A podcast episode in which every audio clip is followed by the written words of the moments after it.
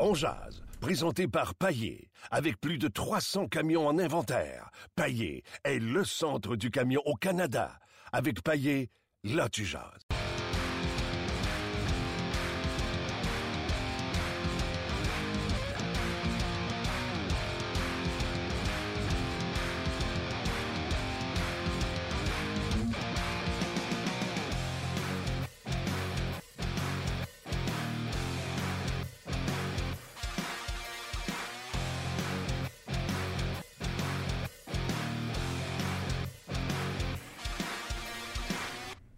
Bonjour et bienvenue à Ongeaz, édition du 25 avril 2017. Euh, Martin Lemay avec vous. On est ensemble jusqu'à oh, sûrement 13h. On dit souvent qu'on va terminer plus tôt, mais on y arrive jamais. Les gens sur Facebook, un gros euh, merci d'être là.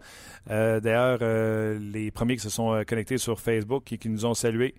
Euh, Jean-François Tremblay du Saguenay, Jonathan Dagenet, Raphaël Talous, Talouse, et euh, le premier est parti, est disparu. Euh, salutations, il y en avait un premier avant, avant ces gens-là. Également, salutations à France. Donc, on est là, euh, encore une fois, aujourd'hui, au lendemain de ce bilan de Marc Bergevin. Il y a des choses qui sont intéressantes qui ont été dites. Il y a des, une chose surtout qui m'a fatigué. Euh, on va en parler également. François Gagnon va se joindre à nous et Pierre Lebrun également va se joindre à nous. Euh, lui qui, à Toronto, va vivre ce qu'on a vécu et nous hier, c'est-à-dire le bilan des Leafs de Toronto à la suite de cette élimination face aux euh, Capitals de Washington on parler également avec Pierre de ce qui s'est passé hier avec le Canadien de Montréal, comment il a interprété certaines choses de Marc Bergevin et il connaît très bien Carey Price, va pouvoir nous en parler euh, également. Euh, dans les nouvelles de la Ligue nationale aujourd'hui, euh, Luc, Luc Danseau qui est toujours avec moi, on a appris que Travis Green serait le prochain entraîneur des Canucks de Vancouver. Donc, la nouvelle serait confirmée sous peu. C'est Bob McKenzie qui avait sorti la nouvelle sur Twitter ce matin. Pas surpris le coach Club École. C'est ça, exactement. Pas surpris. Euh, pas de nouvelles de ce côté-là. Bref, les séries commencent seulement demain dans la Ligue nationale de hockey. Euh, la deuxième ronde des séries, donc quatre séries, huit équipes qui demeurent. Si vous êtes bon pour faire vos prédictions, tant mieux. J'ai beaucoup de difficultés à me faire une tête. Puis d'habitude, je suis assez cartésien là-dedans. Je suis assez euh, rapide pour faire mes prédictions. Un 5 en 8 pour moi dans la première ronde, ce qui est ordinaire un peu. Euh, je me suis trompé sur les Blackhawks, sur les Sharks et sur le euh, Canadien. Je ne sais pas si votre braquette à vous a été euh, un peu mieux, mais la mienne est assez ordinaire. Merci. Bref, Revenons à ce qui nous intéresse. Hier, si vous étiez là à notre podcast, on a parlé de ce que les joueurs avaient mentionné euh, en point de presse. On va pas y revenir. On va plutôt s'attarder à ce qui a été dit pendant le 45 minutes à peu près, hein, Luc, que Claude Julien et surtout Marc Bergevin s'étaient adressés euh, aux journalistes qui étaient là euh, présents. Qu'est-ce que vous en avez pensé? Qu'est-ce que, est-ce que vous achetez les commentaires de Marc Bergevin? je vais y aller tout de suite. Là. Marc Bergevin, il y a des choses intéressantes qu'il a dites et il y a des choses qui sont de la BS. Puis ça, ça me fatigue. Les choses intéressantes. Carey Price, pas échangé. Euh, et surtout qu'on voudrait s'entendre avec euh, Carey Price, mais c'est clair, pour les gens qui ne le savent pas, le Canadien ne peut qu'officialiser un nouveau contrat avec Carey Price à partir du 1er juillet. Il euh, faut qu'il reste un an à son contrat et la dernière année de son contrat va kicker, va embarquer, va débuter le 1er juillet prochain. Donc vous comprenez qu'on ne peut rien annoncer d'ici le 1er juillet. Et on avait parlé un peu plus tôt là, quand Carey Price dit on va faire fonctionner les chiffres pour ramener un championnat ici à Montréal. J'ai trouvé que c'était dit avec beaucoup d'assurance et beaucoup de leadership de la part de, euh, de, Carey Price. Et que Marc Bergevin dit euh, il n'y a pas de raison de ne pas re-signer euh, Carey. Carey qui a 29 aura 30 ans bientôt, si je ne me trompe pas. Donc ça lui donnera 37 ans à la fin de la dernière saison sur ce futur contrat s'il signe un contrat de 8 ans. Donc ça, ça a été réglé. Tous ceux qui voulaient commencer à faire des jasettes sur euh, la possibilité d'échanger Carey Price. Comme j'ai vu sur notre page d'Onjaz, Luc, je ne sais pas si tu l'as vu dans les commentaires avant même qu'on soit en onde, il y a quelqu'un qui demandait son frère Séguin avec euh, et Oleksiak, défenseurs des... Euh, je me réentends, Luc.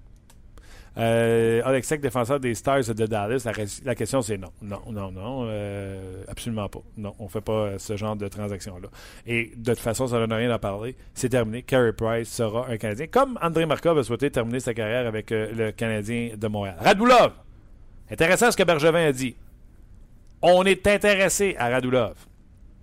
Dépend de l'argent, dépend du terme. Il a même dit c'est pas un jeune de 26-27 ans. Hein, c'est ça qu'il a dit? Il a 31, si je ne me trompe pas, euh, dans le cas de euh, Radulov. Donc, il ne veut pas s'engager à trop long terme avec euh, celui-ci. Est-ce que ce sera 4 ans qui sera intéressant pour Marc Bergevin? Est-ce que ce sera un 3 ans? Et est-ce que Radulov acceptera ce 3-4 ans-là? Est-ce que Marc Bergevin peut aller en bas du 5-7-50 qu'il a déjà donné à, à Radulov? Ce sera difficile. C'est sûr. Donc, tu dois d'aller dans un 6, que ce soit 3 ans 18, 4 ans 24. Ce sera intéressant de voir la suite des choses. Et juste là, on rouvre les lignes, on rouvre les, euh, le podcast. Radulov. 4 ans, 6 millions, le faites-vous? Oui, OK. Jusqu'à où vous allez? On pourrait faire un show complet là-dessus. Continuons. Euh, autre sujet. Markov, c'est fait. Radulov, c'est fait. Euh, Je pense que les gens veulent parler de Nathan Beaulieu, Martin. Nathan Beaulieu. Hey, je veux pas. C'est la seule endroit que je vais en parler. J'en parlerai pas à TV. Parce que j'ai pas de preuves. Euh, je rien, je veux pas rien insinuer. Luc, tu as vu la photo que j'ai prise de Nathan Beaulieu dans le vestiaire? J'ai pas remarqué, non. Je peux pas te montrer sur mon téléphone. Mon téléphone fait le Facebook Live. Va voir sur mon Twitter. Va voir sur mon Instagram. Je n'ai jamais vu un joueur de hockey de ma vie avoir les yeux aussi rouges. Il est allergique à quelque chose. Euh, il y a eu de la peine dans le vestiaire. J'insinue absolument rien. Il était tôt le matin quand il nous a rencontrés. Mais de dire qu'il a connu une bonne saison, mais que ça a mal fini, tableau. Je sais pas s'il dit ça seulement pour les caméras, là. Non, mais ça, c'est de la BS, C'est tellement de la BS que quand on arrive à Marc Bergevin, il a parlé de Nathan Beaulieu en disant il est à la croisée des chemins et l'horloge fait tic-tac, tic-tac. C'est ma traduction de ticking. Euh, c'est une bonne traduction. Ça, c'est clair. Il faut que tu prennes en main, euh, chef. Et ça, se prendre en main, ça veut dire que peut-être tu ne verras même pas le mois d'octobre à Montréal si Marc Bergevin décide de protéger Jordy Ben à la place de Nathan Beaulieu. C'est ça? Hein? Uh-huh. Marc Bergevin a mis le dossier Beaulieu et Galchenyuk dans le même paquet à un niveau en disant que ces deux gars-là devaient réaliser et comprendre des choses à l'âge où ils sont rendus. Dans le cas de Galchenyuk, la prémisse au sujet de l'alcoolique ou du fumeur qui ne se rend pas compte qu'il fume trop, que tant que tu ne prends pas conscience que tu fumes trop, que tu bois trop, tu ne peux pas t'améliorer. Changer les mots alcool puis fumer pour dire tant que tu ne te rends pas compte que ton jeu n'est pas bon, mais tu peux pas t'améliorer. Et il a réalisé ça à la fin de la saison. Ça y a sauté en pleine face. C'est ça qu'il a dit, hein? Puis pour les fans d'Alex Galchenyuk qui vont aller sur les médias sociaux ou sur notre page dire Ouais, mais Galchenyuk, on l'a joué ça à 4, comment tu veux qu'il se rende justice? On l'a joué avec Brian Flynn. Ben, c'est ça. Il peut pas se rendre justice, puis c'est par sa faute qu'il s'est rendu là. Quand tu joues un 4 de 7 contre une même équipe, les équipes font du vidéo et vont exposer les défauts de l'équipe qu'on affronte. Exemple, on met Galchenyuk à l'aile, et là, le défenseur, ce qu'il faisait, là, quand il se voyait couvrir par euh, descendait en bas de territoire, Luc. Fait que Luc, euh, le suivait. Puis à un moment donné, le défenseur traversait le territoire euh, d'est en ouest, passait par l'arrière du filet. Galchenyuk ne savait plus quoi faire. Le néant total dans ses yeux coincé. On a peut-être montré des films à Galchenyuk. Il a dit Garde à quel point tu as l'air d'une tarte. Saison est finie, tu n'as pas besoin de jouer sur euh, sa confiance en lui. En saison, tu fais pas ça parce que tu on va jouer sur sa confiance. Sa confiance n'était plus là, Marc Bergevin l'a dit. Problème de confiance à un certain moment donné. Ça demeure un joueur talentueux. Je vous l'ai dit hier, une heure à peu près, chez Weber, resté dans le vestiaire, à discuter à bâton rompu avec tout le monde en disant il y a du talent, ça n'a aucun bon sens. C'est un talent que le Canadien peut utiliser. Mais d'apprendre, encore une fois, que Alex Galchenyuk, avant d'arriver au centre, va encore une fois passer à l'aile, moi c'est ce que j'ai compris, c'est tout simplement euh, renversant. Cinq ans dans la ligue, il faut encore qu'il passe par l'aile. Beaucoup de misère avec ça. Je vais vous demander en même temps, euh, d'aller faire votre bilan. Je l'ai mis sur la page On Je vais la mettre sur la. Parce qu'on on, discute de, joueurs depuis tantôt. Ouais, euh, on va, tu y vas? Ok, vas-y. Ben, non, non. Je vais, je vais mettre le lien sur Facebook. Euh, sous le Facebook Live, euh, vous allez pouvoir. Vous allez pouvoir voter, euh, faire votre bilan des joueurs du Canadien et des dirigeants qui, qui ont été rajoutés en fin de journée après leur point de presse. C'est, euh, Dans le fond, pour vous rendre on- le plus rapidement au bilan, là, allez sur la page euh, frontispice de rds.ca, cliquez sur l'article de François Gagnon. La première ligne, vous allez voir en haut, c'est bilan du Canadien. On va s'amuser avec ça tantôt. Et euh, on ne vous demande même pas de mettre une note euh, 7, 8, 7, 9, 10, 11, 12. là. C'est juste pouce en l'air, pouce en bas. La meilleure note jusqu'à maintenant, là, celui qui a le plus de pouces en l'air, c'est Paul Barrett. Oui. Avec euh, 97% des gens qui ont mis un pouce en l'air. Euh, je pense que j'en ai vu un autre. Ah non, celui qui le bas, c'est Arthurie Lekonen. Pouce en l'air. 98% pour Arthurie. Euh, je me semble que j'ai vu un autre 97%. Radulov, 97%. Et après ça, c'est euh, Pacioretty à 95% parce que Carey Price, c'est seulement 88% pour lui. C'est difficile avec le pouce en l'air, le pouce euh, en bas. C'est difficile de voter parce que je te donne l'exemple de Carey Price. Je suis obligé de mettre un pouce en haut. Oui. Mais j'oublie pas qu'il a connu une baisse de régime d'un mois et demi. Si c'est pas deux mois. Un mois et demi, je pense. Bref, je reviens à ce que Marc Bergevin a dit hier parce que c'est tout du positif. De dire ouvertement que son joueur Alex Galchenyuk a connu des moments décevants puis que là, ils viennent de comprendre. En disant tout ça, je suis même pas certain qu'Alex Galchenyuk sera de retour l'an prochain. Puis c'est de valeur parce que on aurait pu cuisiner Marc Bergevin plus que ça. On est 104 journalistes là-dedans qui ont droit à une question chaque. Ça passe vite. Euh, jamais je vais me plaindre auprès de mes collègues. Mais tu sais, Alex Galchenyuk, Marc, as-tu envie de le signer à long terme avec la saison pointe qu'il a faite là? Lui qui sort d'un bridge contract, d'un contrat, d'un contrat transitoire. Qu'est-ce que vous y offrez Alex Galchenyuk? Nouveau sujet. On jase. On rouvre les lignes. Galchenyuk, avec la saison de boîte, vient de jouer ça à 4 à l'aile. Au centre à l'aile de la 3. On lui donne-tu un contrat de 8 ans pour vrai, là? C'est, euh, si je me souviens bien, c'est 7 ans qu'il est sous ton contrôle. Il y a déjà 5 de jouer. Fait que si on le signe pour un an, son prochain contrat, il sera autonome. C'est ça? Oui. Signé pour combien, euh, Galchenyuk? Prend pas de chance, on le signe un an. Après ça, on risque que ce soit de la poète pour euh, le re-signer. Si tu le signes deux ans, c'est terminé après ces deux ans-là. Tu peux pas le signer deux ans. Tu le signes deux ans, c'est terminé. Il s'en va après ces deux ans-là. Qu'est-ce que tu fais avec Galchenyuk? Pas des farces, là. Galchenyuk, on a parlé du contrat de Price hier, puis on a parlé du contrat de Price, c'est le fun d'en parler. Mais c'est comme, euh, tu sais, c'est comme dire euh, le ciel est bleu, tu sais, puis euh, c'est- on le sait. Il n'y a pas de doute. On va le signer. Galchenyuk, fait quoi? Radulov, on a payé, mais Galchenyuk, tu fais quoi, toi, Luc? Euh, je- avant, de, avant de répondre, ben, je- Non, réponds. euh, comme tu as dit, deux ans. Puis, Deux euh, ans, il va s'en aller après son deux ans, tu peux pas ah, faire ça. Ouais, mais. Businessment parlant, il faut que tu lui donnes un long terme ou un an. Ben, OK. Ouais, moi, je, moi, je donnerais, honnêtement, je donnerais deux ans. Puis euh, tu prends le risque de le perdre euh, pour rien. Ou tu Ah. l'échanges avec son contrat. Tu peux l'échanger avec son contrat aussi. Tu peux pas te permettre de perdre un actif après deux ans. Non, mais tu peux l'échanger dans cette, euh, dans cette période-là. OK, attends une minute. François Gagnon, salut. Bonjour. Ça va bien? Oui. Good. François, on parlait de ça hier. là. Marc Bergevin a parlé de Galchenyuk en long, en large. Tu étais là. Tu étais première rangée devant Marc Bergevin. On a parlé du contrat de Price qui est une évidence qu'on veut vraiment s'entendre avec lui. On a parlé de Radulov. Mais Galchenyuk, là, qui sort d'un contrat euh, transitoire, là, un bridge contract, comme on dit, là, tu le signes-tu à long terme ou tu le signes juste un an?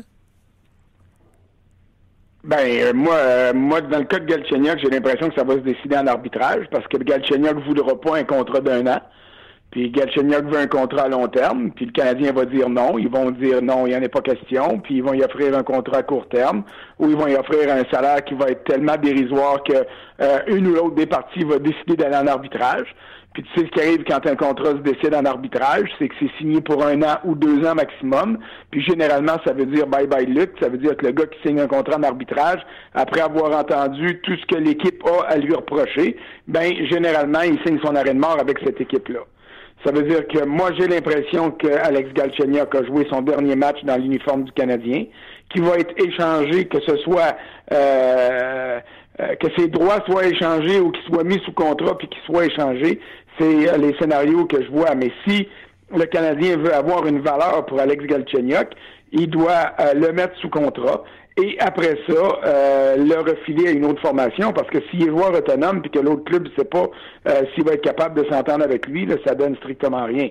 Mais euh, moi, j'ai l'impression, après avoir entendu ce que j'ai entendu sur Galchenyuk hier, que le Canadien a peut-être décidé qu'il était le temps de tourner la page puis de donner la chance à quelqu'un d'autre. Le problème, c'est qui sera ce quelqu'un d'autre-là? parce qu'il y a encore de l'incertitude avec Radulov. Euh, il n'y a pas de relève à, euh, ben, bientôt à Laval pour venir renflouer l'attaque du Canadien. Alors, Marc Bergevin, il est pogné avec bien, bien, bien des ennuis euh, et des trous à combler au niveau de son attaque pour la saison prochaine. Tellement d'accord avec toi. Et tu étais là, là, première rangée. Quand il a parlé, et je trouve cette phrase-là tellement pleine de sens, quand il a dit un alcoolique, un fumeur, tant qu'il ne se rend pas compte que c'est un gros fumeur, il s'améliorera jamais puis il sera jamais capable d'arrêter. Et Alex Galchenyuk s'est rendu compte, là, là, là, ça y a sauté en pleine face, en guillemets, de ses défauts. C'est ce qu'il disait. s'est rendu compte qu'il n'était pas fiable défensivement. On dirait que Marc Bergevin nous disait, là, ce qu'on lui dit depuis cinq ans, là, ça ne rentrait pas dans la tête parce que son père, parce que peu importe les journalistes qui disent qu'il n'est pas utilisé à sa juste valeur, on dirait que là, ça y a pété d'en face qu'est-ce qu'il avait amélioré. Puis là, il pourrait s'améliorer. On dirait que c'est ce que Marc Bergevin nous a dit, là. Ouais, mais euh, moi, je suis pas convaincu qu'il a compris. Là. Marc ben. Benjamin peut dire que le petit gars, il a compris. Moi, euh, euh, il faudra attendre à l'année prochaine pour voir s'il a compris. Puis, pourquoi il comprendrait? Hein, parce que Alex Galchenyuk, qui regarde autour de lui, là, puis quand il se met sur le quatrième trio ou sur le troisième, puis qu'il se fait barouetter de l'aile au centre, il regarde autour puis il dit qui c'est qui est meilleur que moi dans cette équipe-là. Et il y en a pas. Il y a des joueurs plus complets. Philippe Dano est peut-être plus responsable que lui, mais au niveau du potentiel offensif, euh, Philippe Dano n'a pas le potentiel offensif de Galchenyuk. Alors, Galchenyuk a personne, il n'y a pas de joueur dans sa catégorie pour y mettre de la pression puis dire, ben l'autre, il va prendre ma place. Philippe Dano a pris sa place par défaut, on va s'entendre. Mais rendu en série, euh, le pauvre Philippe Dano, il a fait ce qu'il a pu, mais il n'était pas en mesure de faire produire Pacioretty et Radulov. Alors le Canadien a été perdant dans cette équation-là. Ce qui veut dire pour moi que si Galchenyuk s'en va, il va partir dans le cadre d'une transaction importante. Il va y avoir plusieurs joueurs qui vont être mêlés à ça.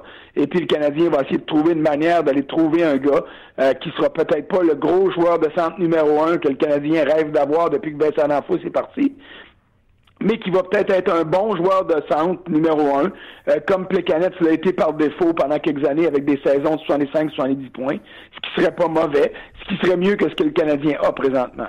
Mais euh, pour avoir, euh, tu n'auras pas Ryan Getzlaff, là, ou un Ryan Getzlaff, ou un Connor McDavid, ou euh, au mieux, tu pourrais peut-être avoir un Leon Dreisaitl si jamais les Oilers étaient prêts à accepter ce que le Canadien a offrir. Mais avant ça, il faudrait savoir ce que le Canadien est prêt à, offrir. Puis ça, moi, je le sais pas. Puis toi non plus. Non, effectivement, on ne sait pas. Donc, écoute, c'est lourd de sens quand tu dis qu'Alex Zachien, pour toi, c'est terminé pour lui à Montréal. La théorie euh, de Marc Bergevin au sujet du fumeur et de l'alcoolisme, je te dirais, j'aurais aimé ça qu'il l'applique sur ses propres paroles parce que la seule chose qui me dérangeait dans son point de presse, c'est encore une fois quand il a vanté les mérites d'Henrik Lundqvist et son 944. Il n'a pas l'air de comprendre, il n'est pas capable d'admettre qu'il n'y a pas d'attaque, qu'il n'a pas de joueur capable de finir. Tu beau avoir. Tu l'as vu cette statistique-là, le Canadien a eu plus 30 au niveau des chances de marquer que les Rangers de New York, qui est la meilleure équipe en première ronde ça prouve que son attaque ne sont pas capables de finir. Et j'aurais aimé ça que Marc Bergevin avoue qu'il y a un manque d'attaque au lieu de vanter Henrik Lundqvist et de son 944. Le 944 est peut-être relié au manque de, finition des joueurs du Canadien. Ben, ça, c'est bien évident, mais si tu demandes à Marc Bergevin de te donner raison là-dessus, c'est que tu lui demandes en même temps d'avouer qu'il a peut-être pris les mauvaises décisions sur quelques-uns de ses joueurs. Alors ça, euh, moi, je connais pas un directeur général qui va le faire, à moins de pouvoir courir à sa perte. Là, euh, le Canadien a créé des occasions de marquer, je suis d'accord. J'aimerais passer au travers de toutes ces occasions-là pour dire oui, celle-là était vraiment bonne, celle-là était peut-être un petit peu moins bonne, mais moi, ce que je me souviens de plus dans les, euh, les matchs du Canadien contre les Rangers, c'est le nombre de fois que euh, il y a eu des rondelles qui ont été laissées autour du but par Lundqvist et que euh, les joueurs du Canadien n'ont pas été capables d'aller les ramasser. Ça, euh, ça pour moi, là, c'est le, plus gros, euh, le plus gros des problèmes que le Canadien a connu dans cette série-là. Oui, il y a eu des tirs, il y en a eu des bons, il y en a eu des tirs de qualité, mais tiens, il y en a eu un Galchenyuk qui a glissé à droite. on, voit cette reprise-là en boucle à RDS. La rondelle est échappée à la droite de Longvis. Il n'y a personne du Canadien qui s'est rendu pour aller pousser la rondelle libre dans le but. Euh, et, ça, ben c'est sûr que ça, c'est un gros problème au niveau du euh, euh, au niveau de la finition, comme tu dis. Max Maturity a obtenu 28 tirs, il a mené la ligue pour les occasions de marquer, tout ça c'est parfait à quel point ces occasions-là étaient, étaient bonnes, étaient des, euh, des occasions de catégorie A1, euh, ça, je le sais pas. Mais ce que je sais, c'est que si le Canadien a eu autant d'occasions de marquer et des bonnes, puis qu'il n'a pas été en mesure de marquer, c'est pas juste parce que Longvis a été bon, c'est parce que le Canadien l'a aidé à bien paraître à quelques occasions. Oui, on est d'accord là-dessus. Euh, François, j'ai une petite crainte, puis je veux que tu me rassures. Euh, Claude Julien aime ses équipes un peu plus grosses. Claude Julien aime un contrôle de rondelle, c'est-à-dire on va garder la rondelle, on va cycler la rondelle. Le Canadien était bâti, euh, je pense pas que c'était dans l'ADN de Michel, euh, Michel mais c'était comme ça qu'il était bâti, sur une équipe petite mais rapide. Euh, on a senti que ce petit changement-là avec, avec Claude Julien, puis on a senti que le Canadien essayait de frapper les, les, Rangers. Il y a même Max Patrick, je pense qu'à la fin du dernier match, on disait euh, on voulait les frapper pour les fatiguer, alors que c'est le Canadien la plus petite des deux équipes. Est-ce que tu t'attends à ce qu'il y ait non seulement des transactions, exemple, pour régler un problème comme Garchien, des choses comme ça, mais est-ce que tu t'attends à ce qu'il y ait du mouvement de personnel pour adapter le club de hockey canadien à Claude Julien qui aimerait peut-être une équipe plus grosse? Euh, j'espère que non. Euh, je peux pas dire ce qui se passe dans la tête de, Claude Julien, mais ma réponse à ta question, c'est j'espère que non, parce qu'on a vu le virage que le Canadien a effectué le 1er mars en allant chercher un gars comme Martinson, en allant chercher un gars comme Dwight King, en allant chercher des gars comme Steve Hutt. Euh, ça n'a pas donné de but. Ça a donné quelques mises en échec. Hutt a fait ce qu'il fait. Hein? Il, a joué dans les paramètres de ce qu'il est en, série contre les Rangers. Euh, ça a donné un quatrième trio qui donnait pas de but puis qui barbassait l'adversaire. Mais euh, c'est pas comme ça que tu as besoin. Là. Euh, on a passé notre temps à dire que Carey Price a donné un mauvais but, mais ce mauvais but-là aurait pas paru si le Canadien avait marqué 15 buts au lieu de 11 dans la série. Là. Alors, écoute, la lacune principale du Canadien dans la série contre les Rangers, a été de ne pas être capable de convertir des occasions de marquer en but. Alors, si l'ajustement que Marc Bergevin apporte, c'est de donner des joueurs qui vont frapper mais qui finissent pas à Claude Julien, ben là, on passe à côté du problème. Et puis, euh, on, est loin de le régler. Donc, à, ce niveau-là, je, je vois pas pourquoi le Canadien euh, se chercherait des gars de gros gabarits, à moins que ces gars-là de gros gabarits soient aussi capables de marquer des buts. Euh, tu sais, Paul Byron en série, euh, les Rangers ont été en mesure euh, d'accrocher des gros boulets à ses patins. Il n'a pas été en mesure de patiner comme il faisait en saison, mais il s'est mis à frapper. Ça a été un de ceux qui a frappé le plus.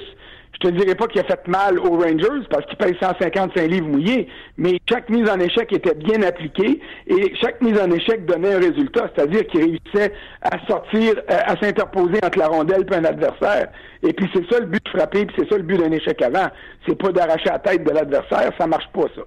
Alors, euh, j'espère que du côté du Canadien, on n'aura pas comme conclusion de la première ronde face aux Rangers de dire on va se grossir.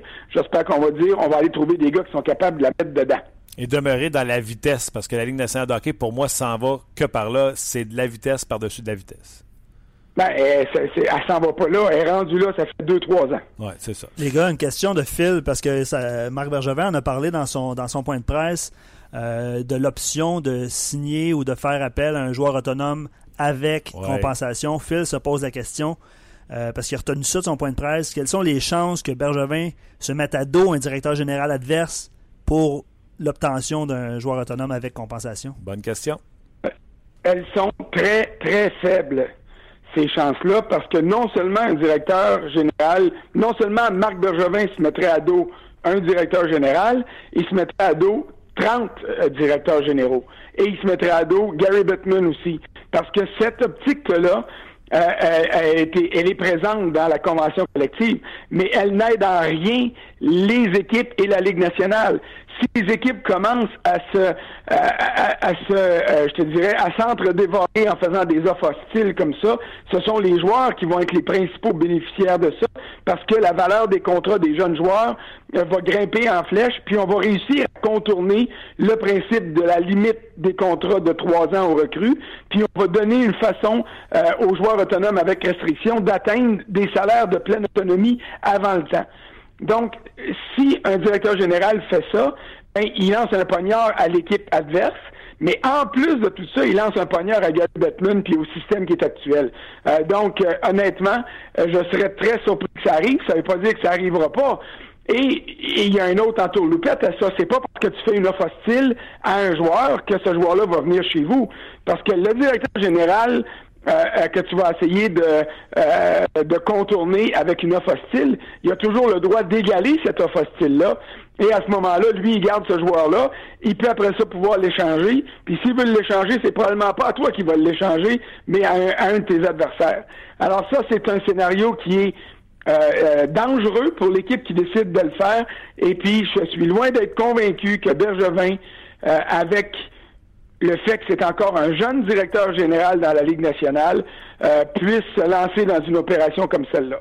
Ah, tu as raison, mais également, ce qui joue contre le Canadien, une équipe qui fait cette offre-là, euh, puis que tu as l'échange américain de ton bord, que ton niveau de taxation est plus bas, c'est intéressant pour le joueur, mais le joueur, après égal, venir à Montréal, il perd en taxes, il perd dans, dans, le change. Je dirais pas dans le change parce qu'il est payé en américain alors qu'il vit en Canadien ici. Mais bref, euh, j'ai fait mes devoirs, j'ai regardé. Il a envoyé un, cadeau empoisonné à Washington avec Lars Seller pour lui monter sa masse de 3 millions et demi. Il pourrait peut-être faire un offre hostile pour Kuznetsov qui va être euh, autonome avec compensation euh, à la fin de la saison. Mais tu penses-tu sérieusement que les Capitals laisseraient Kuznetsov partir sans réagir à ça? Non, mais c'est parce qu'eux sont dans une situation, ils ont beaucoup de salaire. Carlson va être à signer. Et si tu fais une offre au-dessus de ce que Backstrom fait, c'est un peu malaisant pour eux autres de donner plus d'argent à Kuznetsov que Backstrom. Hmm, ouais, peut-être malaisant, mais euh, Backstrom, mais sur l'autre versant de sa carrière, alors que Kuznetsov commence. Alors, comme directeur général, tu peux aller t'asseoir avec ton euh, avec Bastrom puis dire facilement, écoute là, voici la situation, euh, c'est ton successeur, je veux le garder, c'est toi qui es mon meilleur joueur de centre mais euh, dans les paramètres actuels, j'ai pas le choix. Et il faut le, Canadien m'a obligé à faire ce move-là. Ah Puis il y a toujours moyen après ça de, le satisfaire d'une autre manière. Les gars, j'ai une autre question d'un auditeur qui, qui demande, puis je vais résumer sa question là. Euh, tu sais, Lindgren va bien, c'est un, un, gars qui a été signé par le Canadien, joueur autonome, tout ça. Est-ce que dans la Ligue nationale, il y a une certaine valeur pour aller chercher un joueur euh, Un gardien but. On l'a vu pour les gardiens but qui ont changé d'adresse. Souvent, le prix qu'on a reçu en échange était souvent Ah, juste ça. Euh, puis malheureusement, je pense que Lindgren ne fait pas partie des premiers gardiens qui vont partir euh, cet été. François? Ben non, parce qu'il n'y a pas d'expérience dans la Ligue nationale. Je suis en train de compléter mon bulletin de la saison, là, puis c'est sûr que euh, la note que je donne à Charlie Lindgren est excellente parce qu'il a gagné ses deux matchs. Il a une moyenne de 1,54, je pense, et il a connu une très bonne saison avec le club école. Mais ça ne veut pas dire que ce qu'on a vu jusqu'à maintenant, il va être en mesure de, de répéter ça sur une base régulière dans la Ligue nationale. pour le moment, Charlie Lindgren, c'est un projet pour la Ligue nationale. C'est un gars qui n'a pas encore la maturité et l'expérience euh, qui permettent de dire oui, ce gars-là va être un très bon numéro un dans la Ligue. Euh, pour le moment, il est un bon numéro un, un très bon numéro un dans la Ligue américaine. Ça veut dire qu'il pourrait être un très bon substitut euh, à un moment donné, mais de là à faire le saut pour dire il y a une grande valeur qui va permettre aux Canadiens d'aller chercher un joueur de centre qui vaut la peine, ben là, je m'excuse, mais ça, c'est nettement exagéré. Il pourrait, Lindgren pourrait être ajouté à une transaction importante, puis avoir deux, trois, quatre joueurs, puis des choix hors pêchage, mettons, envoyés à un club qui est prêt à se débarrasser euh, d'un gros joueur de centre parce que ce club-là est en reconstruction. Mais faites le tour de la ligue, puis allez voir où est-ce que ça pourrait arriver, puis pour qui. Puis vous allez voir que c'est facile d'en parler, mais c'est autrement plus difficile à réaliser. C'est clair. François, euh, dernière petite question avant qu'on passe à nos euh, quatre prédictions. pour les prochaines rondes des séries. Tu étais là, tu étais en première rangée à part les, points qu'on a discutés, est-ce qu'il y a quelque chose pour toi qui est ressorti de ce point de presse de Marc Bergevin et Claude Julien? Euh, pour moi, l'élément le plus important de la journée d'hier, c'est le fait que Carey Price a dit qu'il était prêt à négocier tout de suite. Euh, ça, ça enlève un, gros, ça balaie, ça souffle un gros, gros nuage sur la tête du Canadien. Parce que si moi j'avais été à la place de Carey Price, j'aurais dit il me reste une année à écouler. Euh, il n'est pas question pour moi de parler de ça. J'aime Montréal, je voudrais rester à Montréal, mais on verra ce qui va arriver dans le temps comme dans le temps. Ça, ça aurait mis une grosse, grosse pression sur le Canadien. Si le Canadien est en mesure de s'entendre avec Price euh, tout de suite là après le 1er juillet, euh, dans les premières semaines euh, du mois de juillet, ben ça va donner à Marc Bergevin un portrait précis de son budget pour les huit prochaines années. Parce que Carey Price, en tout cas, à moins que je sois dans le champ complètement, va signer un contrat de huit ans qui est la limite maximale accordée aux équipes qui ont déjà un joueur sous contrat. Puis va signer un contrat dont la valeur sera déterminée par Carey Price. Parce que voici, je m'explique là-dessus le Canadien va dire à Carey Price, on va te donner l'argent que tu veux. Mais c'est bien clair que si tu demandes 11 millions, ben il va, il va me rester moins d'argent pour aller chercher des joueurs qui vont permettre de mieux t'entourer. Alors, calcule, toi, avec ton agent, qu'est-ce qui est le montant d'argent qui te satisfait sur 8 ans, puis qui va faire que Carey Price va être heureux pour le restant de ses jours, que ses enfants vont être heureux pour le restant de leurs jours, et que leurs petits-enfants et petits arrière-petits-enfants vont être heureux. Puis après ça, tu me dis, je vais voir qu'est-ce qui va me rester d'argent pour euh, mieux t'entourer. Si tu veux garder Radulov, laisse-moi des sous parce que ça va me coûter cher si je veux le garder. Si tu veux être sûr qu'on puisse garder chez Weber pour te protéger, laisse-moi des sous parce que j'ai besoin d'argent pour te protéger. Alors, le Canadien va être en mesure de faire une équation avec Carey Price et Price l'a dit hier. Il a dit, je vois pas pourquoi le dossier se réglerait pas et je, je suis conscient de ce que ça va prendre pour me payer moi et faire du Canadien un club champion. Alors ça, pour moi, c'est la meilleure nouvelle de la journée. Puis hier, euh, Marc Bergevin a répondu à ma question, qui n'était pas question qu'il l'échange pour aller chercher un gros joueur de centre numéro un. Là, tu peux me dire qu'il avait dit la même chose pour Piquet Souban l'été passé. C'est vrai, mais il n'avait pas été aussi direct et aussi, je te dirais, euh, euh, euh, aussi, aussi clair dans sa réponse il avait dit j'ai pas l'impression que je vais l'échanger non.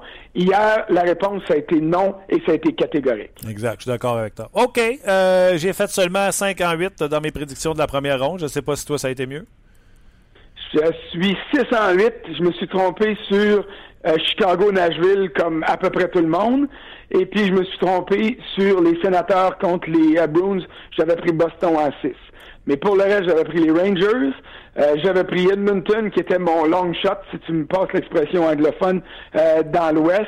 Euh, j'avais pris aussi Washington contre Toronto, ça c'est certain. Et puis, il m'en manque une, j'avais pris Anaheim contre les Flames de Calgary. OK. J'ai manqué les Blackhawks, le Canadien et les Sharks. Alors, tentons de nous reprendre dans les quatre séries suivantes. Je vais te le dire, là, j'ai beaucoup de misère avec plusieurs séries. Tout d'abord, le Wild, pas le Wild, les Blues contre euh, Piquet Souban et les Prédateurs de Nashville. Euh, j'avais pris euh, les Blues pour gagner en première ronde, puis j'ai passé par-dessus les Prédateurs. Les Prédateurs me font très peur maintenant parce que je regarde la manière dont ils ont joué. ils ont muselé complètement Chicago. puis c'est pas n'importe qui. Ils ont muselé Jonathan Taves et Patrick Kane. ils ont débordé la défensive des, des Blackhawks. c'est les les Prédateurs avec les Ducks d'Anaheim ont le meilleur corps défensif de la ligue. Euh, je continue à avoir des doutes sur leur attaque qui est capable du meilleur comme du pire, euh, mais je, Saint-Louis, euh, Jake Allen a été extraordinaire. Ça va être une Moses de belle série, mais je vais y aller. Les Blues m'ont tellement fait des mains au cours des dernières saisons que je vais y aller avec Nashville en 7. Mais si j'y vais en 7, c'est parce que je suis loin d'être convaincu euh, que euh, les Prédateurs ou les Blues sont les meilleurs pour sortir de ah, là. T'as raison, ça va être une super série. Puis euh, par le fait même, c'est sûr que c'est difficile de décider. Est-ce que tes jeunes Oilers vont refaire le coup à une équipe de vétérans? je ne pense pas. je pense pas parce que les Ducks pour moi, c'est le genre de club qui me rendrait fou si j'étais coach.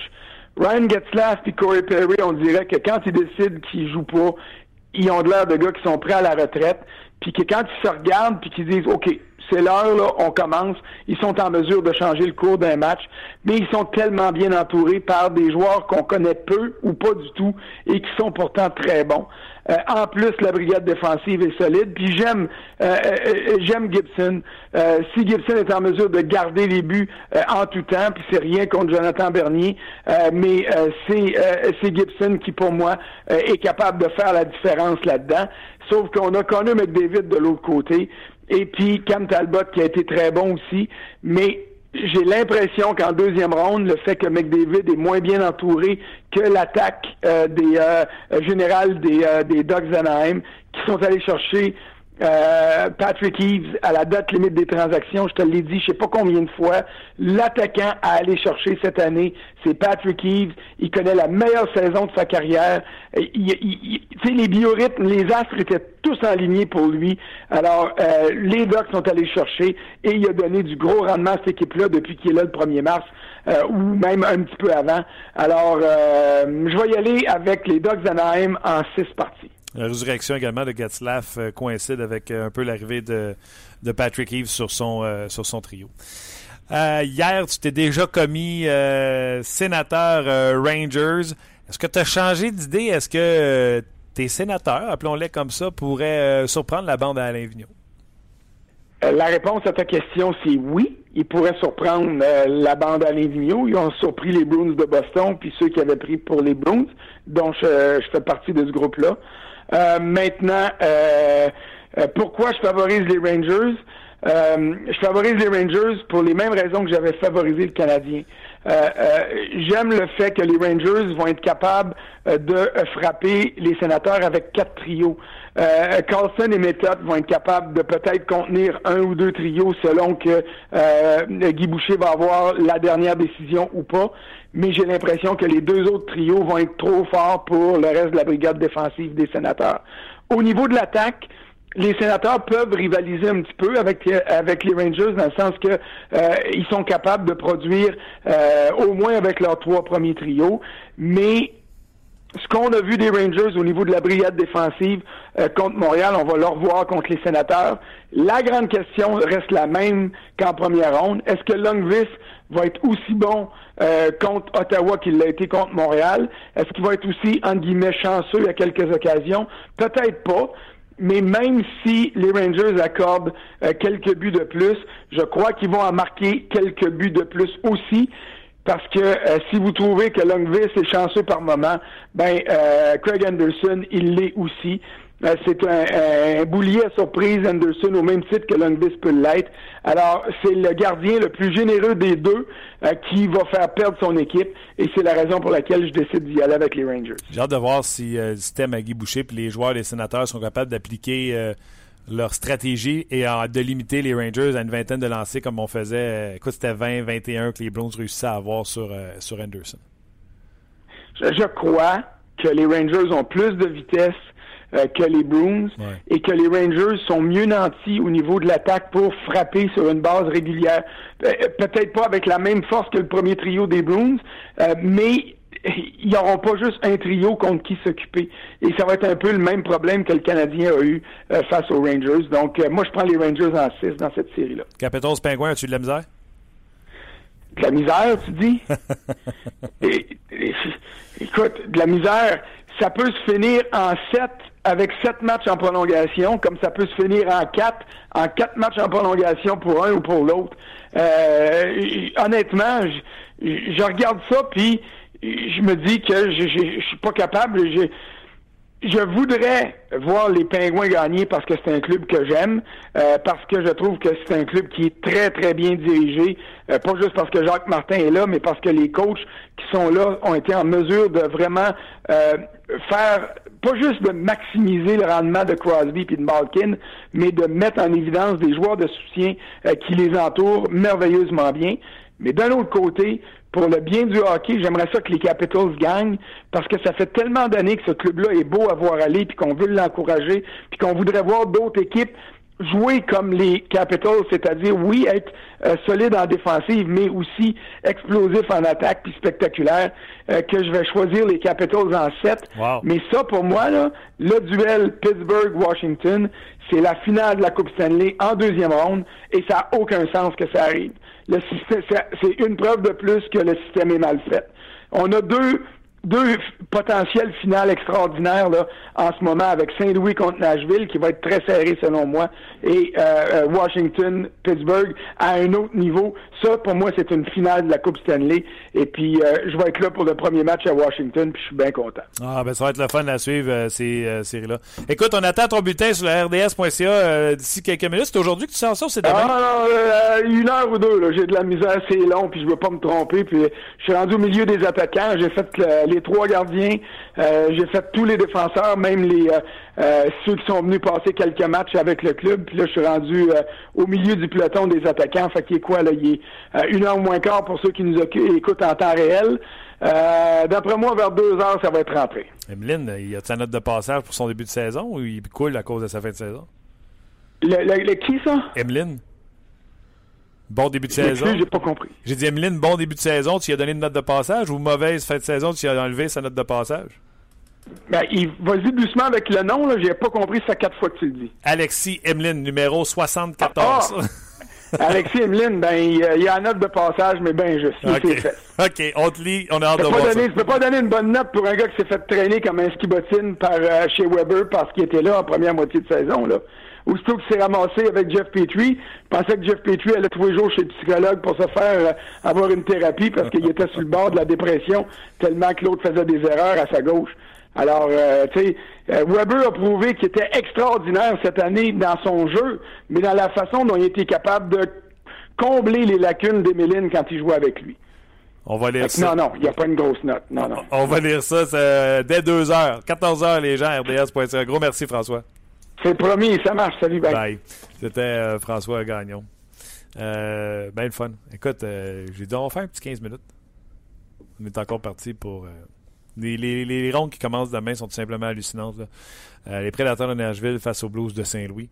Et les Ducks. C'est comme un clash de génération. Les vieux Ducks face aux Oilers Edmonton. Et les Ducks savent très bien à, travers quoi les Oilers passent. Souvenez-vous de John Getzlaff, alors que le premier trio euh, c'est pas lui pantoute. C'est euh, McDonald, Andy McDonald, je me souviens bien, avec Selani, puis t'as euh, et Perry qui arrivent comme les jeunes, les jeunes blancs-becs de cette équipe-là. Euh, va comprendre très bien ce que euh, McDavid vit. Donc, ça va être tout simplement extraordinaire. Les gens qui sont sur Facebook Live, venez tout de suite cliquer sur le podcast. Pierre Lebrun s'en vient en direct de Toronto et il a des commentaires assez succulents au sujet de Carey Price. Les gens qui sont euh, toujours sur notre page On Jazz, euh, merci, euh, merci d'être là et salutations. Je ne sais pas s'il a fait le, switch, mais il y avait Pascal Bugeaud sur Facebook Live qui écrivait avec les prédictions de François et les siennes.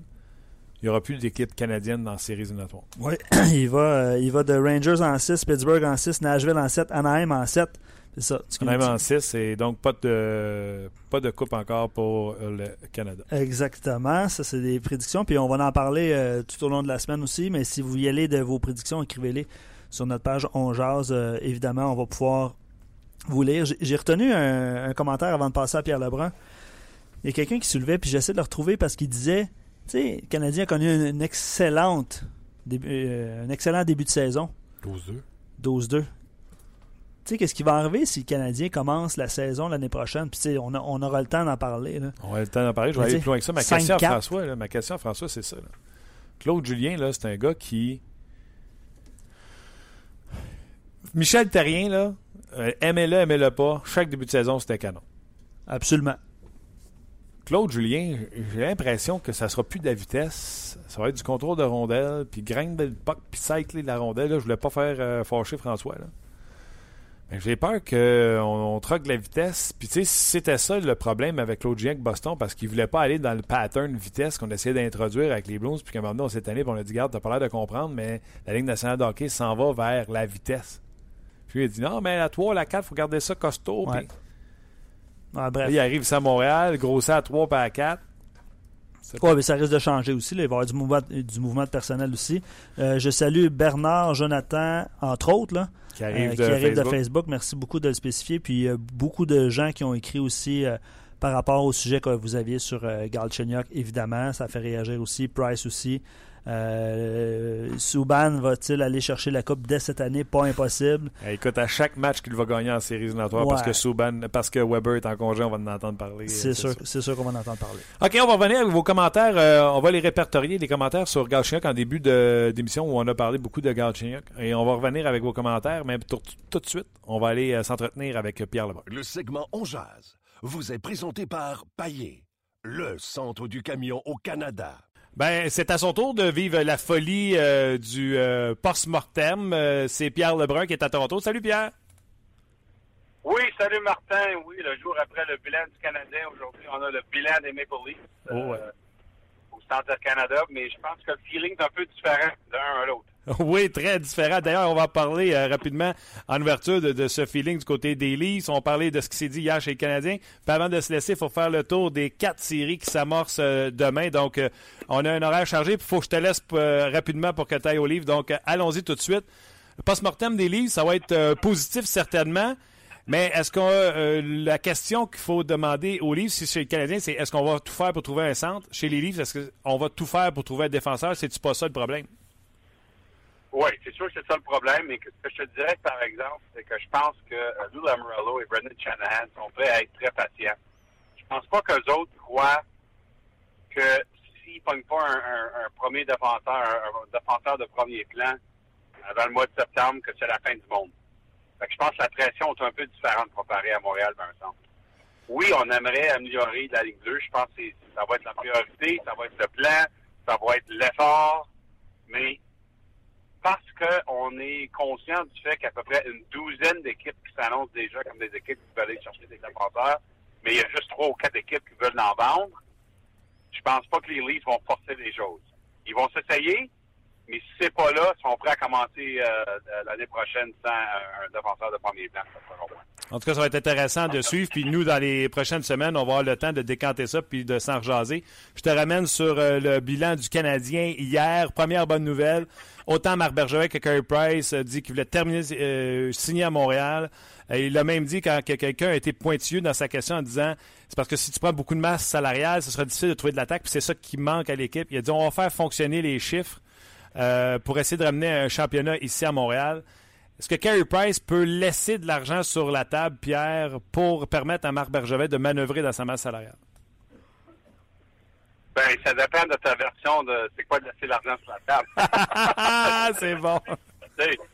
C'est moi, moi, moi, je pourrais faire l'argument que même, même si on donne 9 millions à Carey Price, qu'il laisse l'argent sur la table. Tu sais? Ouais. Je veux dire, genre, c'est quoi ta version de laisser l'argent sur la table? Présent. Oui. D'accord avec toi, c'était très, très important les commentaires de Carey Price hier.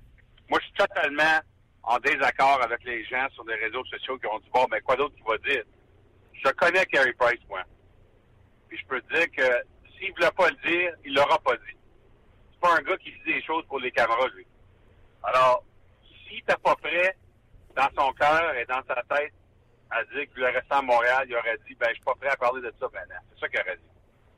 Ah, je Mais c'est pas ça qu'il a dit. Je suis tellement d'accord avec ce que tu viens de dire. Là. OK, bon, ça ne veut pas dire que c'est 100% qui va signer, parce qu'évidemment, on doit avoir une négociation. Mais le premier pas, la première étape, c'est de savoir que le gardien but veut rester, puis ça, il l'a pas clair.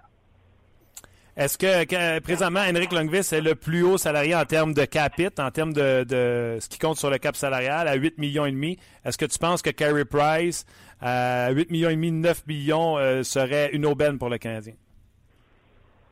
Ben, c'est une aubaine dans le sens que le meilleur gardien au monde, c'est probablement, ça vaut 11-12 millions, vraiment, mais 11-12 millions, euh, tu, peux pas avoir l'équipe qui gagne la Coupe. Fait que, euh, oui, c'est sûr que c'est le problème avec le système pour les joueurs, c'est que qu'est-ce que les grands joueurs, tu sais, Sidney Crosby à 8,7 millions pendant toutes ces années-là. Ça a toujours été une aubaine à Pittsburgh. non, mais c'est la réalité. Je veux ben dire. Oui il, aurait, dû toujours faire plus que 8.7, mais il voulait garder Malkin, il voulait garder les autres grands joueurs, il voulait gagner des coupes. Alors, c'est sûr que le chiffre va être important dans le cas de Carey Price. Euh, L'autre chose qu'il faut se rendre compte aussi, c'est que on parle beaucoup du contrat de Lundqvist parce qu'évidemment, c'est Lundqvist qui est à 8.5 qui, a, le plus gros chiffre en moyenne chez les gardiens de but. Mais, puis écoute, je dis pas que Carey Price devrait pas faire 8.5 sinon plus parce que je le crois, oui. Mais c'est important de noter que lorsque Lundqvist a signé son contrat il y a quelques années, on était tous sur l'impression, dont les Rangers aussi, que la masse salariale par 2017 serait beaucoup plus haut qu'elle l'est maintenant.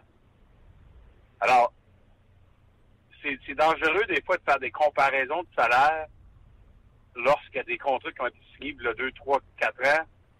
Euh, quand on essayait de prédire l'avenir de la masse salariale nationale, n'y a pas personne qui pensait que la masse salariale, finalement, aurait quasiment pas changé dans trois ans.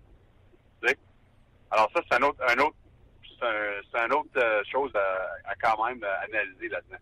Je trouve tellement que tu apportes euh, des bons points, Pierre. L'autre dossier hier, c'était Alex Galchenyuk.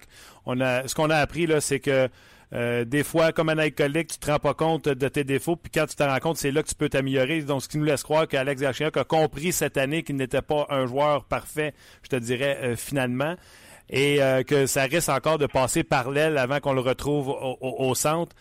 As-tu déjà vu ça ailleurs, toi, un joueur qui a fait après cinq ans dans la Ligue où on l'a repêché troisième au total, on ne sait toujours pas si c'est un centre ou un ailier. Euh, commences-tu à désespérer pour nous autres, pour Alex Galchenyuk?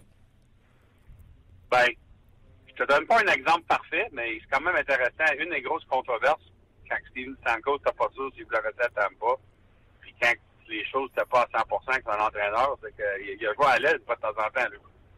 Je veux juste dire, c'est pas une comparaison parfaite parce que je vois à l'aide pendant qu'il comptait 50 buts quand même. Ouais, ouais. ouais. mais, mais, mais, c'est juste pour te dire que même un joueur de la trempe de Steven Stamkos, qu'il n'y a pas personne qui, qui, qui, doute ses talents et son caractère et, ben, finalement tout. Il y a quand même eu un peu de controverse l'année passée avec lui euh, au sujet de est-ce qu'il euh, il veut jouer au centre et pas. Bon, cette année, ça n'a pas été une controverse. Euh, avant sa blessure, il a joué au centre à chaque, à chaque match je pense qu'il va jouer au centre le restant de sa carrière. Mais je, je veux juste te donner un exemple d'un joueur avec beaucoup plus de. un meilleur joueur que Galchenyuk, le capitaine du Lightning, et même un gars de même. Il y avait des conversations et des débats euh, de, sa position. Oui, tellement raison. Ben, on va espérer en tout cas qu'il a vraiment compris euh, les choses pour qu'on puisse avoir de l'aide l'an prochain euh, à l'attaque du côté euh, du Canadien de Montréal. Est-ce qu'il y a autre chose dans ce point de presse-là, que ce soit Radulov, je peux dire que chez Weber, tu n'étais pas là, mais tu aurais aimé ça. Il est resté une bonne heure après son entrevue dans le vestiaire à discuter avec les journalistes. Markov qui dit qu'il veut finir sa carrière. Est-ce qu'il y a quelque chose dans la journée d'hier qui a retenu ton attention? Ben, évidemment, euh, Marc Bergevin était très clair euh, dans ses intentions que c'est pas le temps de tout recommencer. Puis, écoute, moi, je pensais pas que ça l'était non plus, mais il y a des gens, je pense, les réseaux sociaux qui auraient peut-être euh, aimé entendre ça. Alors, comme on dit en anglais, ça va être plus du tweaking que des, que des gros changements, ça a l'air. Oui. Euh, mais je te dirais que, évidemment, il y a quand même de la pression, je pense, sur, sur Bergevin d'essayer de, trouver un centre. Pas nécessairement pour remplacer Gardignac, mais, mais, mais pour pour, pour, donner une autre option au moins. Euh, mais c'est difficile. Écoute, euh, je sais que les gens sont écœurés d'entendre ça à Montréal que, quand, quand, quand dit que c'est difficile de trouver des cartes au premier plan. Mais c'est quand même vrai. c'est la réalité. C'est très difficile, mais euh, moi, si je serais lui, écoute, ça recommence les conversations avec Colorado, avec d'autres équipes, tu regardes ce qui se passe là-dedans cet été. Si le prix demeure trop haut, ben c'est ça qui est ça, mais si tu es capable de faire quelque chose, c'est le temps parce que tu as, eu une grande saison de chez Weber. Je veux dire vraiment une grande saison de chez Weber. Ton gardien est encore un des meilleurs au monde, mais la fenêtre, elle sera pas toujours là. Fait que il faut vraiment que, que je trouve que l'équipe essaye d'être créatif dans les efforts d'améliorer euh, leur situation au centre, selon moi. As-tu été surpris, euh, parce que tu sais, on regarde bien sûr la liste des joueurs autonomes au centre, on fait, ouais, c'est pas gros char. Fait que ce sera peut-être une transaction, mais il y a un journaliste qui a posé la question à Marc Bergevin pour euh, une offre hostile, un offer sheet. Et Marc Bergevin, au lieu de dire non, a dit que ça fait partie de la convention, puis ça peut, ça peut être utilisé. Puis là, je me suis mis à regarder les centres qui étaient euh, agents libres avec compensation. J'ai pensé à Kuznetsov, le, le payroll est haut à, à, à, Washington. Il va y avoir des Carlson à signer bientôt, etc. C'est-tu des options que tu verrais? Jonathan Drouin, c'est un allié, euh, habituellement pas un centre, mais c'est un autre, un autre, euh, agent libre. Écoute, ça me surprendrait. Euh, c'est pas habituellement le style de Marc Bergevin d'être euh, euh, d'aller ce genre-là, là, parce qu'on sait que des, des offres hostiles, ça, ça crée des relations, euh, euh, ça, ça, crée euh, des ennemis, on dirait, comme on peut dire, oh, ouais. parmi les DG. Mais, mais je pense qu'il était, il a été smart de ne pas fermer la porte, parce que pourquoi, pourquoi tu devrais fermer des portes publiquement? Mais euh, écoute, on n'en va pas souvent pour une raison, là, des offres hostiles. Non, t'as raison. OK. Euh, écoute, il nous reste quatre séries éliminatoires et un entraîneur qui serait embauché euh, prochainement. C'est ton collègue Bob McKenzie qui a parlé de ça sur Twitter. Travis Green avec euh, Vancouver, c'est correct pour toi? Oui, oui, c'est le bon choix. Il a fait du très bon travail avec l'équipe école de Canucks. Euh, C'est un gars qui est convoité par d'autres équipes si, euh, s'il était pour être devenir agent libre après la saison. Alors, euh, je pense qu'ils font, je pense que c'est une bonne décision. Franchement, puis peut-être qu'on ne saura jamais. J'ai l'impression que c'est pas vraiment les Canucks qui devraient se décider sur lui, mais plus Travis Green qui devrait se décider des Canucks. Parce que quand tu commences ta carrière comme entraîneur-chef pour la première fois dans la nationale, tu peux pas être dans une situation où tu vas nuire ta réputation, puis ensuite ça va être difficile de rentrer encore. Fait que euh, j'ai l'impression, selon moi, que Travis Green ça, que c'était la, la, bonne place pour commencer sa carrière. Ça, c'est juste mon opinion, j'ai aucune idée, là. Mais c'est mon, mon analyse de la situation. Oui, puis c'est pour ça qu'on te parle à tous les lundis ou mardis, parce que c'est ton opinion qu'on veut avoir.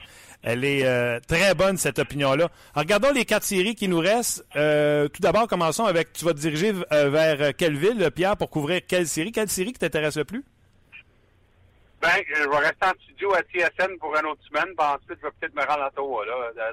La, série qui m'intéresse le plus, c'est Anaheim and Linden, mais malheureusement, avec les temps, les temps ESPN, euh, les temps financiers, on m'en veut pas en Californie. C'est le valeur.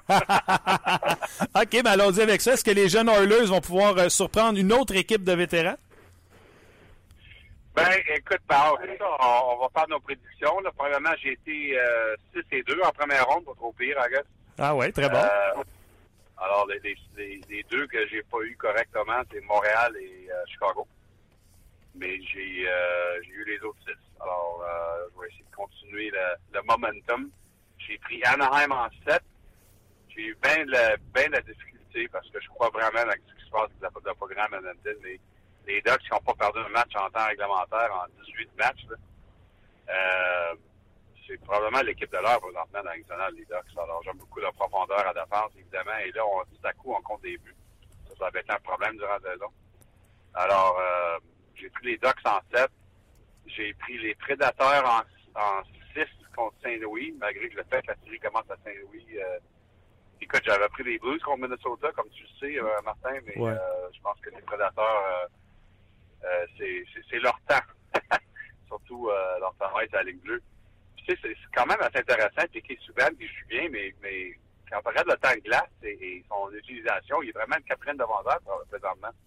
Puis c'est correct, c'est pas, c'est pas euh, je le critique pas, c'est le contraire, c'est que ça démontre que la profondeur incroyable des défenseurs des prédateurs, euh, qu'on est capable de, de, de, le mettre dans un rôle semblable. Alors, ça, c'est vraiment le, la force des prédateurs. Euh, dans l'Est, j'ai pris les Rangers en six matchs contre les sénateurs. Oh! Et, euh, ouais, ouais. Et puis, j'ai pris, euh, ah, j'ai eu bien de la misère entre Washington et Pittsburgh. Parce que je viens de passer deux semaines avec, avec les Capitals, puis quand je passe du temps avec des équipes dans la série, je me, je me fais, euh, influencer un peu. Mais, euh, j'ai bien aimé la façon que les Capitals ont fini euh, la série dimanche soir. Ils ont vraiment intenté les Leafs en sortant. Mais j'ai de la misère à aller contre Sidney Crosby. Alors, j'ai pris les Pingouins en 7. Les Pingouins en 7. Non, c'est, euh, écoute, c'est vraiment pas facile. Moi, j'étais 5 en 8. Je me suis trompé sur Canadien. J'avais pris les Sharks et les Blackhawks. Donc, euh, euh, j'avais les mêmes choix que toi sur Oilers Sharks. La série, là, euh, je pense, puis Pingouins Capitals, on peut se le dire, c'est une finale de Coupe Stanley avant le temps. Oui, comme ça l'était d'abord, euh, d'ailleurs, il y a un an. Ah, ben, je dis ça, Tampa Bay quand même est en finale de l'Est contre Pittsburgh, là, mais sans Stamkos. Euh, oui, je pense que euh, l'équipe qui gagne Pittsburgh-Washington s'en va en finale. Je, pense que c'est pas... Tu on dit ça, c'est sûr que les blessures peuvent euh, avoir un impact là-dessus, là, mais c'est difficile à, à pas croire ça présentement. Oui, j'ai pensé à toi justement parce qu'on on savait on savait parler de nos choix à Edmonton, San Jose en première ronde. euh, surtout que, comme tu le sais, moi euh, j'adore les Sharks, mais euh, j'avais j'avais l'impression que Joe Thornton, disons que t'as pas en 100 ça c'est sûr. Puis là, c'est la nouvelle que qui a joué à travers de toute une blessure au genou, là, qui eu une chirurgie au genou hier. C'est incroyable le, le, le, courage de Joe Thornton de jouer à travers de ça. C'est épouvantable. Oh, oui, mais les Sharks étaient blessés et Martin Jones euh, n'a pas été à la hauteur de Cam Talbot. Ça s'est joué là, euh, selon moi. Là. La santé et le gardien de but. Oui, oui, non, c'est vrai. Et puis, quand même, c'est quand même surprenant. Je veux dire, euh, Martin Jones a connu toute une saison l'année passée euh, en amenant les, les, Sharks en finale. Mais euh, Cam Talbot, qui devait se prouver, c'est sa, sa, première série comme partant dans la nationale. Puis il a connu, euh, c'est sûr qu'il avait le match de 7-0, là. Ouais. Mais à part de ça, il a connu toute une série vraiment de très belle constance de période en période contre une équipe de vétérans qui peut compter des buts. Pierre, euh, écoute, il est euh, maintenant l'heure de te rendre à ce point de presse-là des livres de Toronto. Je te remercie, mais je te remercie en disant, je suis pas sûr, moi, que les sénateurs n'ont pas assez de punch à l'attaque pour déjouer Henrik Langvich. Je suis pas encore décidé dans cette série-là, moi. Ben, t'as, as, peut-être raison. J'ai eu de la misère avec celle-là, surtout que j'étais j'étais content avec mon, avec euh, mon choix des sénateurs contre, Boston. Mais euh, c'est juste que, dans mon analyse, je trouvais que les Rangers avaient plus de profondeur euh, offensivement. C'est vraiment les Bruins, là, t'arrêtes Brad Marchand et parti de Bergeron, il n'y a pas grand-chose après ça. C'est vraiment ça qui s'est passé dans, dans cette série-là. Mais les Rangers, quand ils jouent bien, puis ils n'ont pas joué bien à chaque match contre le Canadien, mais quand les choses vont bien pour les Rangers, là, ils ont au moins deux lignes qui peuvent, qui peuvent venir. Tellement. je te laisse. Tu as tellement raison. Je te laisse aller travailler, mais euh, j'invite les gens à te suivre là aujourd'hui sur ton euh, compte Twitter. Puis on, également, on va te voir à TSN et RDS. Parfait, Martin. À la prochaine. Merci beaucoup. Bye bye, euh, Pierre. Euh, Pierre qui euh, assiste présentement à ces points de presse là, du côté de Toronto. Quelques commentaires, mon cher ami. Mais aussi, on va aller au bilan puis au pôle des séries parce qu'on n'en a pas parlé du pôle des séries. Ah oui. Moi, je l'ai dit, je suis 5 en 8. Toi, t'es combien? Attends un peu. un peu. par rapport à Galchenyuk, Sylvain dit Galchenyuk aurait besoin d'un grand frère. Qu'est-ce que tu penses de ça, toi, un, joueur de centre vétéran? TSN, on m'a demandé. Oui, OK c'est de la boîte. Tu sais, t'as beau y mettre Gill à côté de Piquet et Souban, tant qu'ils comprennent pas des affaires par eux-mêmes, ça rentrera pas. Puis tu sais, c'est chez Weber qui l'a dit. Hein, On lui demandait, de voir à quel point euh, Beaulieu pouvait apprendre de lui, là. Même si Weber fait Hey, arrête de sortir, hey, arrête les doudounes, hey, arrête. Lui, tant aussi longtemps qu'il verra pas qu'il est à côté de la traque, ça marchera pas. C'est comme l'alcoolique. C'est le monde n'a pas l'air à comprendre que le message de Marc Bergevin était clair. Des fois, il faut que tu réalises à quel point que le problème, c'est pas oh, je joue pas sur le premier trio, oh, je joue pas au centre, je joue à l'aile. À un moment donné, le problème, c'est pas toi. Euh, c'est pas les autres, c'est toi. Allons-y avec euh, le bilan. Euh, on va y aller avec le total des votes, quoique vous pouvez toujours faire vos choix sur, sur la page rds.ca, barre oblique hockey, barre oblique canadien, bilan. Et sans surprise, celui qui a le plus de thumbs up, celui qui a plus de positifs, c'est Paul Byron. Euh, la différence entre le, entre le, le haut et le bas est de quand même. Entre pouce en haut, pouce ben en C'est ça, dans le fond, il n'y a pas beaucoup de, de, pouces en bas. Donc, euh, c'est Paul Byron qui, euh, qui mène le total des votes, suivi d'Arthurie Lekonen. Je pense que les gens ont été peut-être un petit peu influencés par sa fin de saison puis ses séries éliminatoires. Je sais pas ce que tu en penses. C'est 14 buts du passe, c'est 24 points. Ben, c'est ça. Puis, on faisait l'exercice des, des meilleurs pointeurs. C'est sûr que c'est une, une, année exceptionnelle au point de vue des recrues, là, mais il y a quand même. il a terminé la saison avec quoi? 18 buts, c'est ça, Lekonen? Ah, puis au niveau des recrues, on l'avait regardé. Ben, c'est ça, il était très loin. il était... Oh non, il était plus loin que ça. 18. Oh, ouais, ah, je pense, je pense qu'il était plus loin que ça. Ah Donc, je sais pas si les gens ont été influencés par ça, mais bref, Arthur Lekonen a récolté euh, présentement. Puis vous irez voir le bulletin de François Gagnon. C'est 1082 votes pour Paul Byron devant Arthur Lekonen à 1057 et 1048 pour euh, Radulov. Toujours dans les 1000 points, il y en a 6. Là. Ouais, tu vois, ben, rafraîchis ta page parce que ça, ça a changé. Moi, je suis à 1100. Là, fait que les gens continuent à voter en grand nombre depuis qu'on est, euh, qu'on est en onde.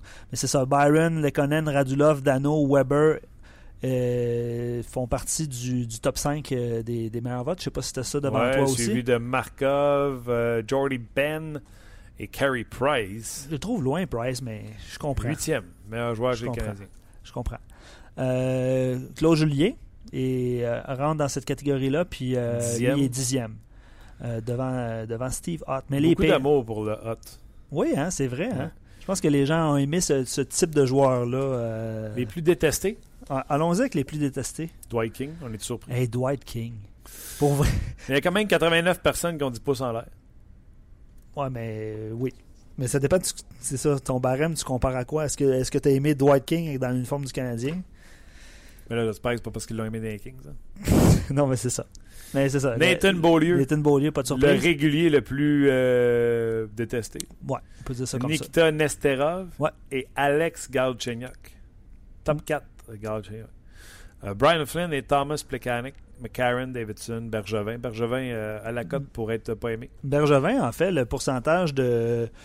De, de, je m'en dire de non-réussite, là, mais le, le non l'emporte sur le oui là, pour Oui, Bergevin. 43% oui et 57% pour le non. Es-tu surpris? Je suis un peu surpris, honnêtement. Euh, ouais, mais je comprends pourquoi les gens font ça. Les gens qui trouvent qu'il n'a pas été capable de chercher de l'attaque ou il n'a pas réussi à mener euh, de l'attaque avec cette équipe. Donc, euh, je pense que c'est comme ça qu'on a voté de- du côté de ces gens-là. Moi, je suis dans le pôle des séries présentement qu'on Oh, a fait oh, oh, oh, oh. Avec le groupe On. On est 99 dans le groupe On. Ouais. Puis j'accepte des, des- des participants chaque, chaque jour, chaque, chaque semaine. Vous avez, il reste quelques heures évidemment pour faire votre choix pour euh, la deuxième ronde. Ouais, il faut faire ça, là, je suis rendu là. Puis je salue Jean Lavallée, qui est premier de notre groupe. Attends une seconde, je cherche notre groupe. Là, Avec- Là, je viens de voir que total, je suis 3410. Toi, t'es 3410 au total? Fait que là, je suis triste. Et dans 11 heures, je suis 57e. Ça fait mal. OK. Moi, euh, j'ai fait les choix pour On Jase. T'es quel- Ah, c'est toi qui as fait pour 11 heures. Ouais. Toi, t'as fait, fait vos jeux dans cette... euh, OK, puis c'est quoi que j'ai? Ah, j'ai fait vos jeux, moi. Ouais, t'as fait vos Ah, jeux. j'ai fait vos jeux. C'est ça. Donc, euh, pour le, on est... Toi, on jase, c'est troisième. Je suis troisième dans le groupe. Sur 99. Quand même. Mais ça, c'est pour les rondes? Ouais, c'est pour les rondes. C'est pour Comment les tu rondes. fais pour avoir 553 points? Ah, ben là, écoute, euh, j'ai pas... euh, C'est-tu parce que tu as dit chaque... Non, non, non, ça, c'est le jeu des prédictions, ça. Attends un petit peu. On va cliquer sur l'œil. On clique sur l'œil. Je vais voir les choix de Jean Lavallée, qui est 32e sur 17 658 participants. Il est le premier de notre groupe. Ouais. OK? Euh, donc, lui, il a eu euh, 10 points. euh, pardon, il a eu 60. Comment ça marche les points? Ben oui. OK, ça va bien. Il a, prédit, il a prédit Nashville, il a prédit Saint-Louis, Anaheim, Edmonton. Fait que euh, pour, euh, pour la première ronde euh, du côté de l'Ouest, ça va bien. Il a prédit une victoire des, Cana- des Canadiens. Il n'a pas réussi. Il a prédit une victoire d'Ottawa, Washington puis Pittsburgh. OK, je sais pas c'est comment ça marche le système de points. Ça va bien, hein? Ouais. Bon, ben bref. Attends une seconde. T'avais-tu pris Anaheim en 4 sur Calgary, là? Ouais. Ah, ouais. Ouais, Bravo. ben merci. T'avais-tu pris Saint-Louis en 5? Ouais. Bravo. Puis t'avais pris Edmonton en 6? Ouais. Wow. Ben oui, ben oui. Mais j'avais pris Chicago. J'avais pris Montréal. Puis euh, ben Pittsburgh, j'ai pas eu le nombre. de- euh, Pittsburgh et Washington, je n'ai pas eu le nombre de matchs. Avec Ottawa, non plus. Mais bref. euh, Ok, ouais, troisième, mais, mais c'est ça. Puis euh, Jean Lavallée est premier de notre groupe. Et puis euh, Jonathan Roy au deuxième rang. Puis je salue, tu vois, euh, t'es dans la liste là? Tu vois Ping Pong? Non, là, je train de faire mes choix. Ah, ok. Je le sais tellement pas en plus. Ping Pong, là. 1, 2, 3, 4, 5. Cinquième de notre groupe. Ping Pong, c'est notre boss, Daniel. Il est quel rang? Cinquième de notre groupe. Alors, salutations. Salutations, boss. Salutations, boss. Gang de tricheurs. Puis Michael, qui est sur notre page, il dit Je suis 82e sur 99. Vous êtes des tricheurs. Martin vient de perdre son dentier. Ah, je t'assomme. Il est assommé. Je- honnêtement, je- c'est la première fois de ma vie je fais des prédictions puis je fais ah, je sais pas, je vais prendre ça en 7 puis je vais prendre. Ah, Ça va-tu? ça, on fera, on fera l'exercice demain des prédictions. Nous autres, là, on fera ça demain. Fait que je peux rechanger mes prédictions jusqu'à demain? Ben, juste, à- juste, en fait, le premier match est demain? Ouais. Bon, jusqu'au jusqu'au début du Je vais premier confirmer match. des choix au cas que j'oublie. là. Ouais, c'est ça. je fais ça aussi. je fais ça aussi. Mais on en parlera demain. Demain, on aura euh, Marc Denis comme invité. Puis euh, peut-être euh, on va travailler. Tu sais, vous avez beaucoup aimé Christopher Boucher des stats avancés. Là. Je pense qu'il va trouver des mots sur, euh, sur ce qui n'a pas, ce qui a pas fonctionné. Euh, exemple, les Blackhawks de Chicago, ça va être bon, hein, donner statistiques, euh, qu'est-ce qui s'est passé avec cette équipe-là, évidemment le Canadien, bref, bon. on aura l'occasion de s'en parler. All right, gros merci Luc. Encore une fois, gros job. Merci mon cher et merci à tout le monde. Vous avez encore une fois été super nombreux à réagir, puis les gens passent toujours la remarque. Euh, c'est le meilleur, euh, le meilleur euh, endroit pour commenter, pour discuter de hockey. Ah oui, la, façon que les gens commentent, c'est excellent. Les parfaits, on n'en veut pas. Un gros merci à vous d'avoir été là. Merci à toi, Luc. Merci également à notre commanditaire, GM Payet, qui est extraordinaire. Je vous l'ai déjà dit, puis je vous leur demande, si jamais vous y pensez sur Facebook, allez leur envoyer un petit message, puis leur dire merci de ce qu'ils font pour nous permettre de vous produire ce podcast et à vous de l'écouter. Donc, un gros merci à tout le monde, puis on se rejase demain. On vous a été présenté par Paillé. Avec plus de 300 camions en inventaire, Paillé est le centre du camion au Canada. Avec Paillé, là tu jases.